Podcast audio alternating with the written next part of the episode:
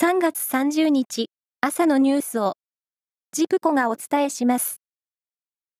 アメリカ主催の民主主義サミットが29日、2日間の日程で始まりました。民主主義国家の結束を固めて、ウクライナに侵攻するロシアや覇権主義的な動きを強める中国に対抗する狙いがあります。TPP 環太平洋連携協定に参加する日本など11カ国が、今月31日にもオンライン形式で閣僚会合を開き、イギリスの加盟に大筋で合意する見通しであることが分かりました。これは日本政府関係者が明らかにしたもので、発足時のメンバー以外では初の加盟となります。今後はイギリスと同様に加盟を申請している中国や台湾の扱いが焦点になります。国内で昨日、新たに8242人の新型コロナウイルス感染者が確認されました。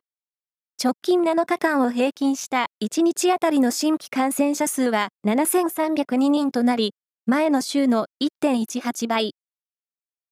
前の週を上回るのは1月13日以来、2ヶ月半ぶりです。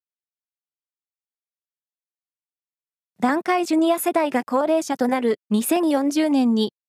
労働者が1100万人以上も不足するという民間の予測が明らかになりました。東京と地方の格差もさらに拡大する見通しだということです。プロ野球は今日、新球場のエスコンフィールド北海道で行われる日本ハム対楽天の1試合で開幕します。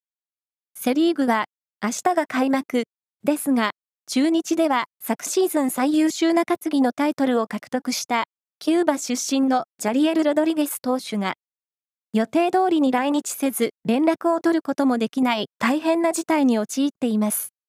球団は状況の確認を急ぐとしています。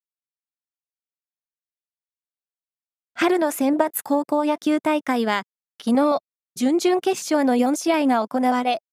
山梨学院、広島の広陵、大阪桐蔭、それに、兵庫の報徳学園が勝って、準決勝に進みました。準決勝は明日行われ、山梨学院と広陵が、そして大阪桐蔭と報徳学園が、それぞれ対戦します。以上です。